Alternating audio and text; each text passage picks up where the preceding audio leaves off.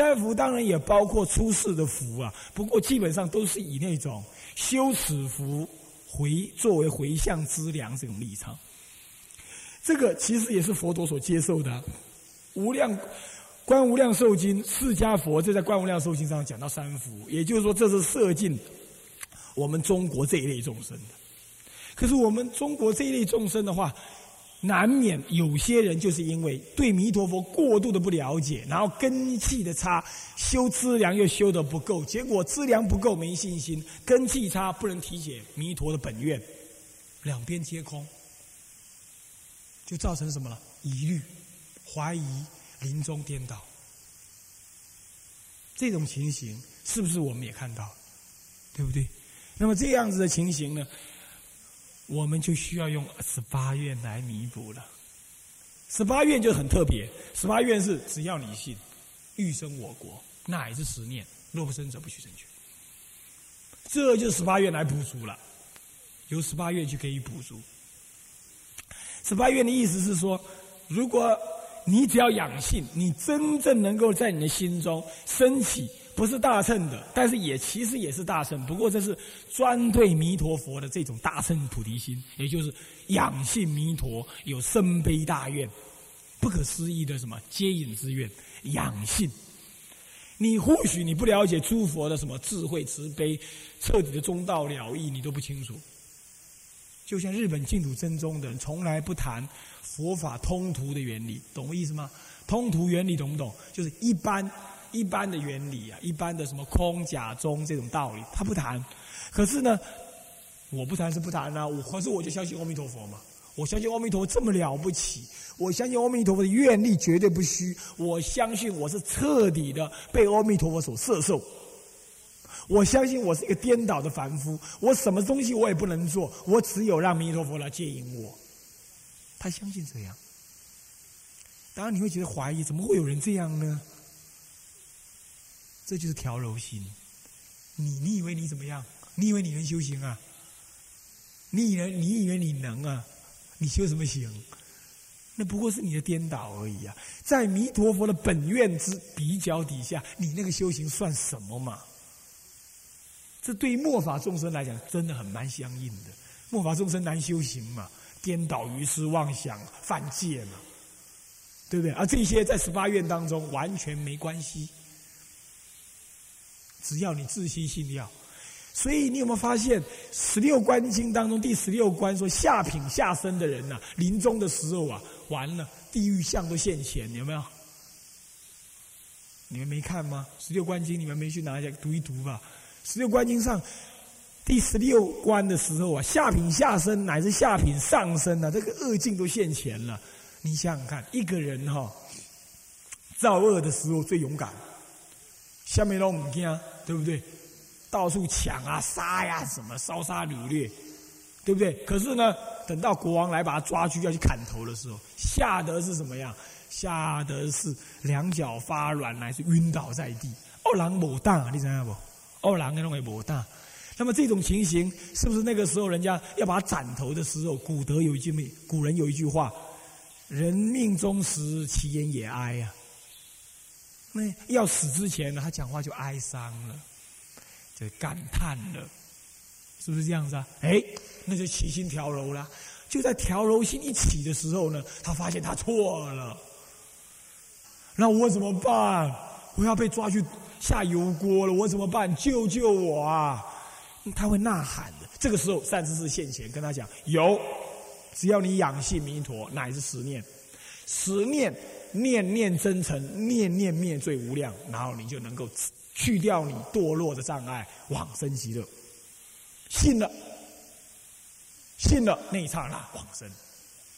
所以，他的重点在于放弃自我的我执。共高，自以为是，说我要靠我自己这种念头，然后呢，说啊，我真是个愚痴的人，什么我也不能做，我只有仰赖弥陀。我知道，其实我做了，我都在庄严弥陀佛的，都不是拿来当做换取往生之粮的，就舍了第二十愿的这种修法，用第十八愿的修法，啊，我的一切所做，只不过是庄严弥陀佛而已。就像一个小孩子，什么也没有。可是看到看到了总统来的时候呢，他随手捏了一把沙子，然后把沙子捏成宝塔的样子，送给那位总统。看起来一点价值都没有，可是那一念供养的心很棒，很好。对我所修的行实在是很糟糕，可是呢，我也聊表心意呢，供养弥陀佛，不是拿它来当做往生之粮的，因为往生弥陀佛早就帮我准备好了，因为十八愿的关系。十八愿这么说：若有众生，十方众生欲生我国，我欲啊，好。啊，自心信要，我是自心的，我没有二心，我真心的。然后信要，我相信弥陀佛啊，我要我好要啊，火车现前的嘛，地狱的火象现前的嘛，我哪里会好要那个地狱相？我当然好要极乐世界啊！我这个一心一念之间呢，我厌离地狱苦，我心求极乐乐。这个心与愿，我当然相信，我都看到地狱相了，我当然相信极乐世界好啊。所以一心一愿，强固的信要心升起，因为害怕使得你起了坚固的愿望身心。好，十念念佛往生了，这就是我昨天真的要讲的什么特异方便在这里啊。所以十八愿的确展现了特异方便的那个效果出来，这一点。啊，从道卓谭鸾谭鸾道卓跟那个呃善导大师的的领导啊的提示的教化当中，我们可以明显的看出来，不过是日本人把它发挥的更多这样子而已，懂吗？那么这个不违背弥陀弥陀佛的说法，可是我们不能够像日本人说他是唯一，那我我就我保留。在上一个讲次，呃，不要误会，说我有批评日本佛教净土真宗的意思，我没有资格批评。但是我语言当中，我相信我会讲的比较激烈的，要让你们分别。好，我的意思是说，我的意思是说，这是各有偏重，但是站在中国佛教立场，是把它摆在一起的。三个月是平等看待，法无高低，应机为上。我们中国的看法不像日本人这样单提十八这样子。我们认为弥陀佛的本愿一定是平等的，就像一个医生设药下来的时候，我可以这样说：各位，你们感冒了哈，我这里有三种药，不过我偷偷告诉你，这种药最好。哦，其他两种药，如果你笨的话，你就吃看看好了。你想，我如果是医生，我会不会这么笨呢？我会不会这么笨呢？我一定是有什么病下什么药。我不会有哪一种药好，哪一种药不好的这种预先的想法，是不是这样子啊？像你这么笨的人都知道这个道理，弥陀佛怎么会不知道呢？所以说，如果你懂得法华的道理的话，你就会你就不会轻视阿含经。何以故？阿含也是唯一妙药，让你入佛乘的嘛，对不对？没阿含怎么会有法华？没讲阿含众生的性格不调柔，佛陀永远也讲不出《法华经》啊，是不是？那从这个立场上来说，不舍了阿含，哪有法华？因为你好要法华，所以你尊重阿含，是不是这样子？道理一样啊。如果你这么喜欢十八愿的话，你就不应该否定十九二十，也不应该贬义他。你贬义他了，可能你正在贬义弥陀佛。因为有众生要有二十愿所摄，有众生要有十九愿所摄，可是你贬义他了，不就是让弥陀所要接引的众生跑掉了吗？你觉得如何呢？各位众、各位同学、各位大德居士，我无意批评任何一个教派的好或坏。我讲这个话，或许各位听起来觉得我好像在批评，我再次的感到。抱歉，但是我是要告诉各位一件事情，就是说，如果我们从法华的立场来说，绝对是法法平等的，只有应机分什么应不应机的差别，法无高下的，这是从法华原一寸的思想流露出来的，它真是如此。各位从今而后不要再听我有关批评的那种感觉，那个批评是为了要显示什么？平等的意思。这样懂意思吗？不要随意的落入了批评的这种思想当中，懂意思吗？因此，在我的内心当中，我完全的领受日本日本人所体示、启示的净土真宗的教理，我会完全的欣赏跟接受。可是呢，在于他所有所批评、贬义的部分，我希望把它恢复一下。这点是我的用意。希望听这样录音带的人能够体会我真实的意思，而不要随我的文字表面呐啊不得已的这种措辞啊，或者是不成熟的措辞而有所有所呃有变心啊，或者是说错解啊，这点希望大家能够了解。那么如果是这样的话，我们可以最后肯定的说，将昨天的讲次做在今天做个肯定的说，那就是特异方便的确是在十八月。这一点呢，日本人的功劳不少。我们可以体会得到，OK，这样了解吗？他怎么个特异法？我说过了，只要你养性。那么现在问题就来了，现在问题，请问我怎么个养性呢？拜托，现在我看到你们的问题，还有问说，极乐世界这么漂亮，还要叫众生去，不是让众生起贪心吗？还有人问这种问题的话，还有人问这种问题，当然很容易让人理解到说，这个养性实在太难了嘛。啊，这种问题其实对一般人来讲很容易存在的，对不对？我在初学佛的时候，我没有这种问题，但是很多人问我这一类的问题。现在来回答这种问题，我最好的回答方法只有两个字：蠢人，这样子而已。但是事实上呢，我不应该这样回答初学的人。我当我不应该这样回答这样初学的人。你想想，弥陀佛会那么笨吗？对不对？他叫你丢开那些贪婪的东西，然后弄一个贪婪的东西，来来来来来，我大你来个，他不当然不会这样子，是不是？各位，你要知道，净度法门的所有一切清净，不在于那个由贪心所现起的清净，是由什么无限清净心所现起的。换句话说，那里的一切色声香味触都存在。何以故？除非你往生到极乐世界，变成一个没有耳朵、没有眼睛、没有鼻子、没有心、没有皮肤的人，那还叫人吗？不然你一定有耳朵、有眼睛、有鼻子、有耳、有有皮肤、有感受、有觉知，对不对？所以我告诉各位，修行当然永远离不开六根六尘。好了，当然一切都如幻如化。好了，如幻如化，你说娑婆世界也是如幻如化，娑婆世界有什么不好？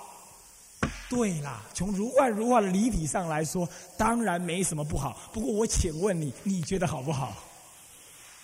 这是一个事实。如果你已经像释迦佛了，当然你把大拇指、脚的大拇指往地上点三下，立刻大地变成金银琉璃。如果你能这样的话，这表示你的心是清净的，身心是一致的嘛。一正二报是一致的嘛？你的一报是随你的正报而来，你的心清净，你的大地所看到绝对是清净。可是啊，你连你的身体都不清净哦，拜托，你连你的正报都不清净，何况医报？这表示你的心不清净。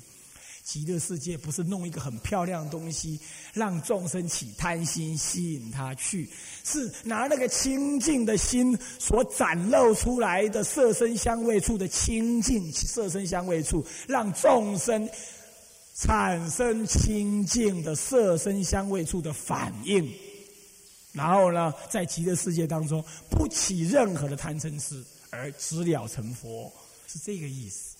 当然，你要说极乐世界当下如幻如化，我也能修行。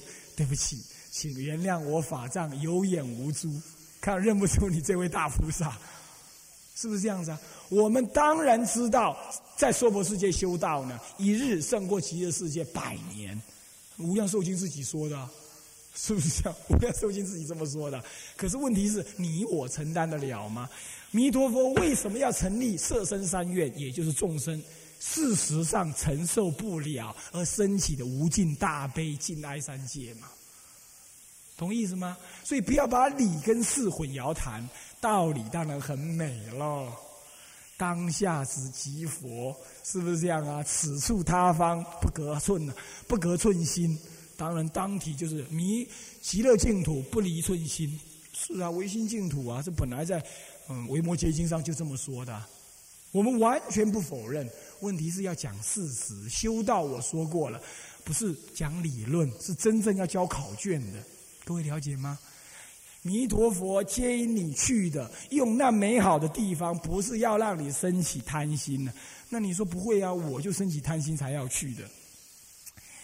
好，没关系，你如幻如化的升起贪心，等到你去了之后，你会发现整个极乐世界都是你的，你不用贪了嘛，因为你的心已经具足了嘛，你就起不了贪了。因为到那里去之后，没有任何让你起贪心的外缘。各位啊，贪心不是自然产生的，你懂吗？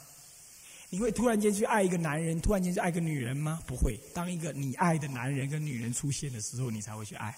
同样道理，身心是无常的，心无常，所以对境起心，离境无心的。所以说，当一个清净的境给你的时候，你的心也只能，也只有办法起清净念了。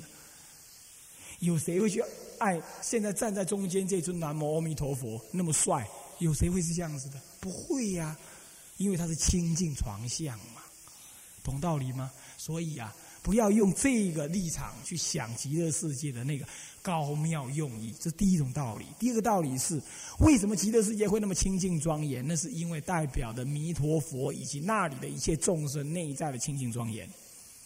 从这个立场上来说，它的效果不会让你起贪心，它的本意也不会让你起贪心，它的本体也是清净，不让你起贪心的。啊，像举凡这样子的问题呢，我觉得是相当有价值的问题，因为对初学人来讲是这样。当这次的讲次呢，我不打算对初学说，所以说，当然这种为什么我们要往生啦这类问题呢，啊，我当然提的相当相当的少。是不是？我假设你们都知道为什么要往生了，我才来讲今天的这一次的讲次。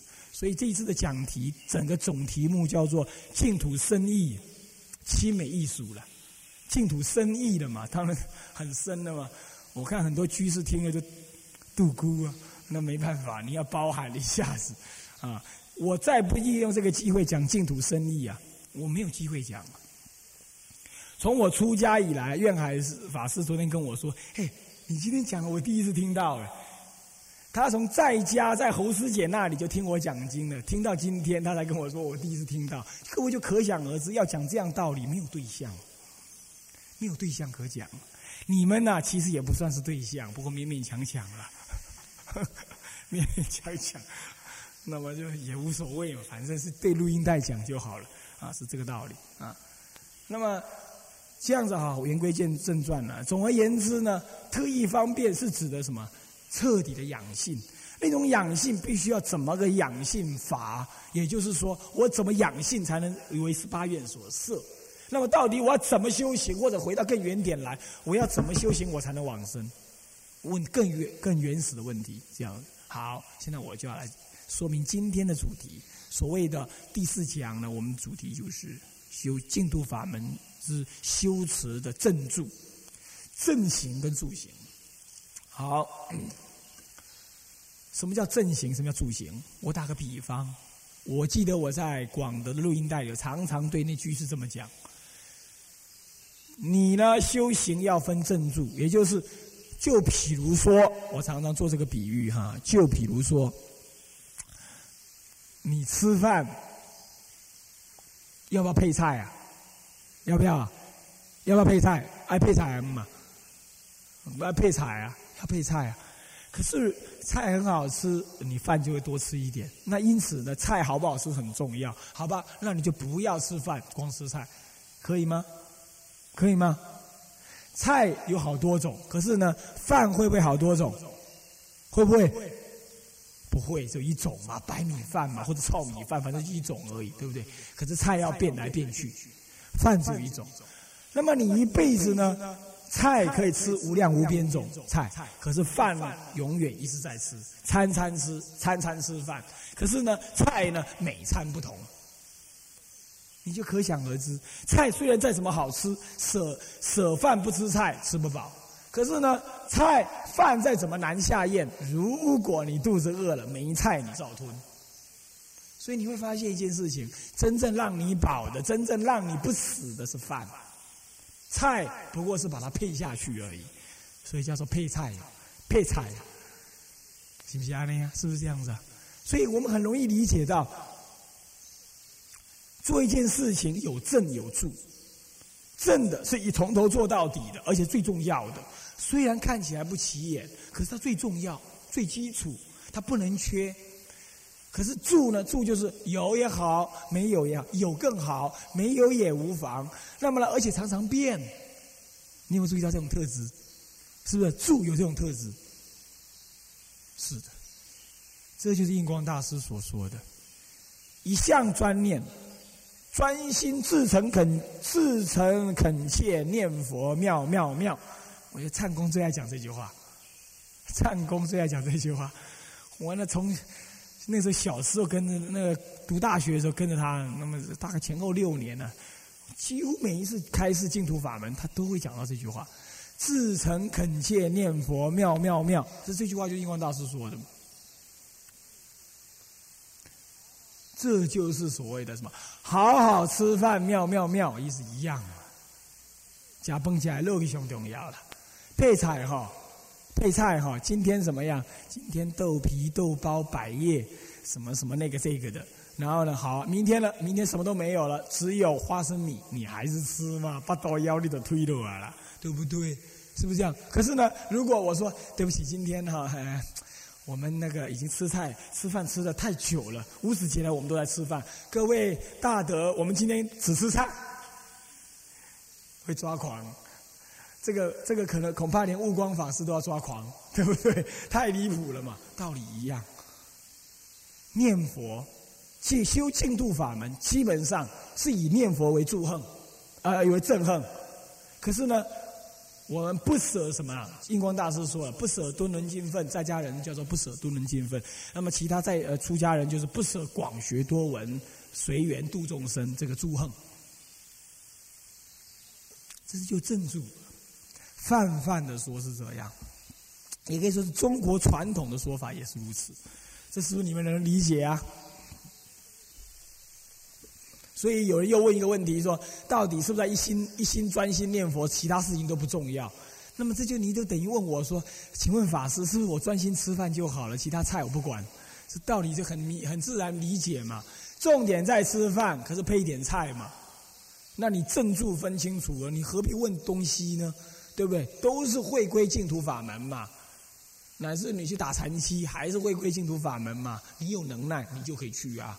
就怕你这种菜吃不消化，对不对？你可以吃任何菜啊，只要你能消化就可以了嘛。都是帮助你吃饭消化的嘛，平衡营养的嘛，是懂一道懂道理吗？是这样，平衡吃下去的嘛。就如果你不愿意吃菜，你专念佛，就好像说，如果你呃，如果你不愿意吃菜，你吃专吃饭，可不可以？可以呀。你看，你看那个谁呀？你看那个非洲啊。或者是哪哪些地方那个什么什么什么什么什么什么什么什么什么拉乌乌乌拉什么地方那个名字我不清楚啊啊乌干达啊乌干达他们呐有菜好配呀门都没有有顿白饭你就好了是不是？可是他会不会活？会活啊，道理一样了。最好最好当然专心一意。不是说我们不要讲最好，我说你当然也可以专心一意。但持弥陀佛，万恨放下。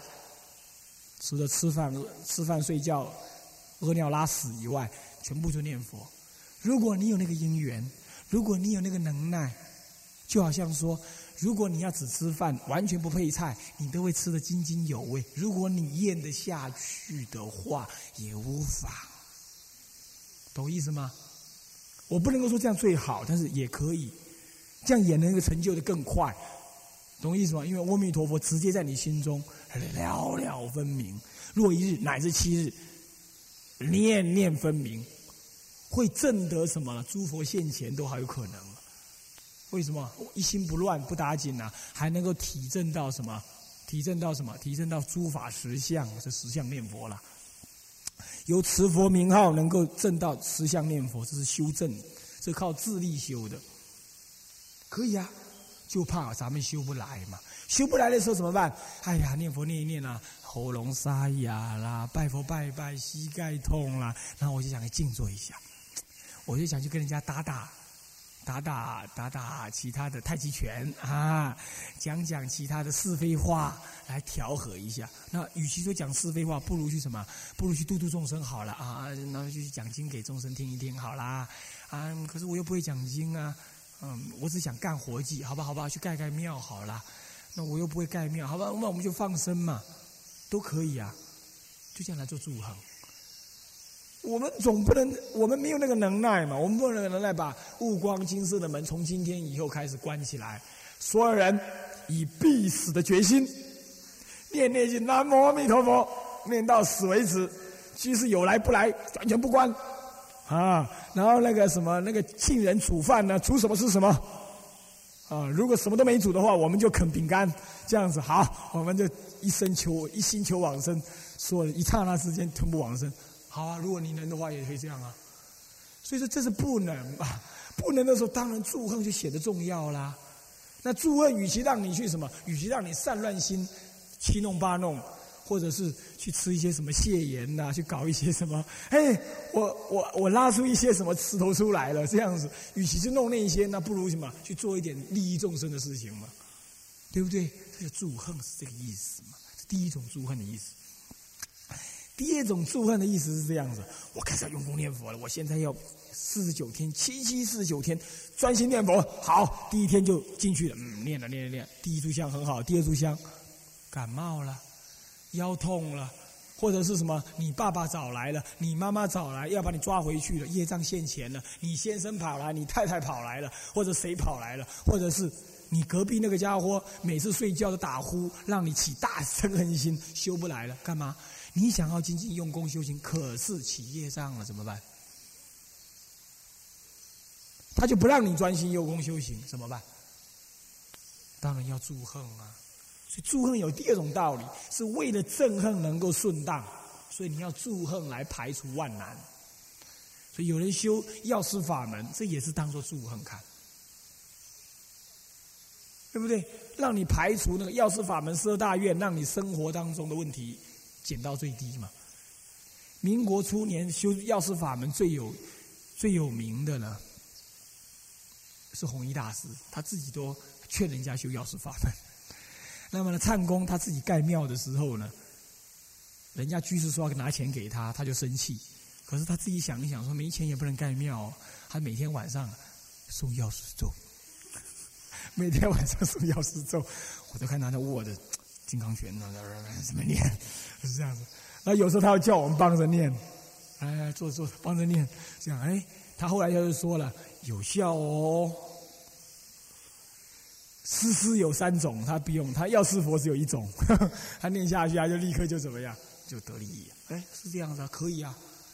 大家都知道，要唱功是修净土法门的，可是呢，有时候现实的问题嘛，你就什么，请观音菩萨啦，请药师佛啦，请地藏王菩萨帮个忙。可以啊，是祝贺嘛，消除生修行上的麻烦，可以啊。所以祝贺的第二种意义，帮助你在憎恨当中去除杂难。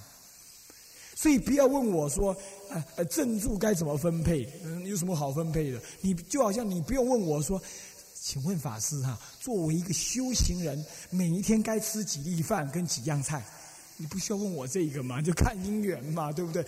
有多菜就多吃一点嘛，少菜少吃一点，饭不吃不下多吃一点菜嘛。那么肚子饿一点的多吃一点饭嘛，就随你嘛。总是你分清楚正住就对了吧？是不是啊？自己调配。所以说是说祝贺，这是就专心念佛这个立场上来说，他们叫祝贺。其实从一心忘恨倒归的第三个立场说，祝恨其实也叫憎恨。第三个立场，第一个立场是说，有时候憎恨修不了嘛，修一点祝恨，啊，来转移一下平衡的心不平衡的心理。第二个祝恨的意思是说，祝恨来帮助憎恨消除障碍，对吧？第二个意义。第三个意义是说，一切祝恨在。万恨倒归极乐，也就是一切都是菩提心的原因的的根本，都是行菩萨道，而菩萨道最彻底就是求往生。因此，一切的万恨拜忏念佛，呃，不不，拜忏拜经，啊，诵经持戒布施忍辱盖庙，或者屙尿拉屎，或者帮人家煮饭，这一切都在庄严极乐世界。那种忘恨当下即是憎恨，一切祝恨说是说祝恨，其实它也是憎恨。这第三个意义，懂吗？是这样子修法。所以你不用问我祝恨跟憎恨多与少，你用这三个心态来看正助的话，无入不自得。就是中国人讲正住恶恨的时候，他基本上这个说法，基本上这个说法。可是基本上正住恶恨不出这三种说法，可是有另外两个重点你必须理解。第一个重点是，善导大师曾经呵斥过杂修，曾经呵斥过杂修，他就说啊，一切什么持戒布施都是杂修。一向专念为正，他曾经呵斥过这样，那是怎么融通呢？他在呵斥人，那叫法师，你说正住恶恨其实没差别啊。第三种说法，正助恨其实没差别啊。依照第一种说法的话，助恨不可少啊。呃，第二种说法，助恨尤其不可少啊。那这样子，三岛大师这么说怎么办？这个这个这个善导大师说一向专念呐，那么就是好像有点呵斥杂修，是不是啊？没有这个意思。不要死在文字上面，要得意忘语、得意忘言、得意忘权呐。读经也好啊，看祖师的言论也好，要得祖师的意，要得佛意，不要死在那文字下。他是就一件事情而说，这件事情其实是日本人所强调那件事情。他的意思是这样，他的意思是说，你不能够。对弥陀接引你这件事情没有信心，乃至于对念阿弥陀佛没有信心，然后非得要认为阿弥陀佛之外一定要有其他的杂修来辅助这句佛号，来交换弥陀接引你往生的这件条件。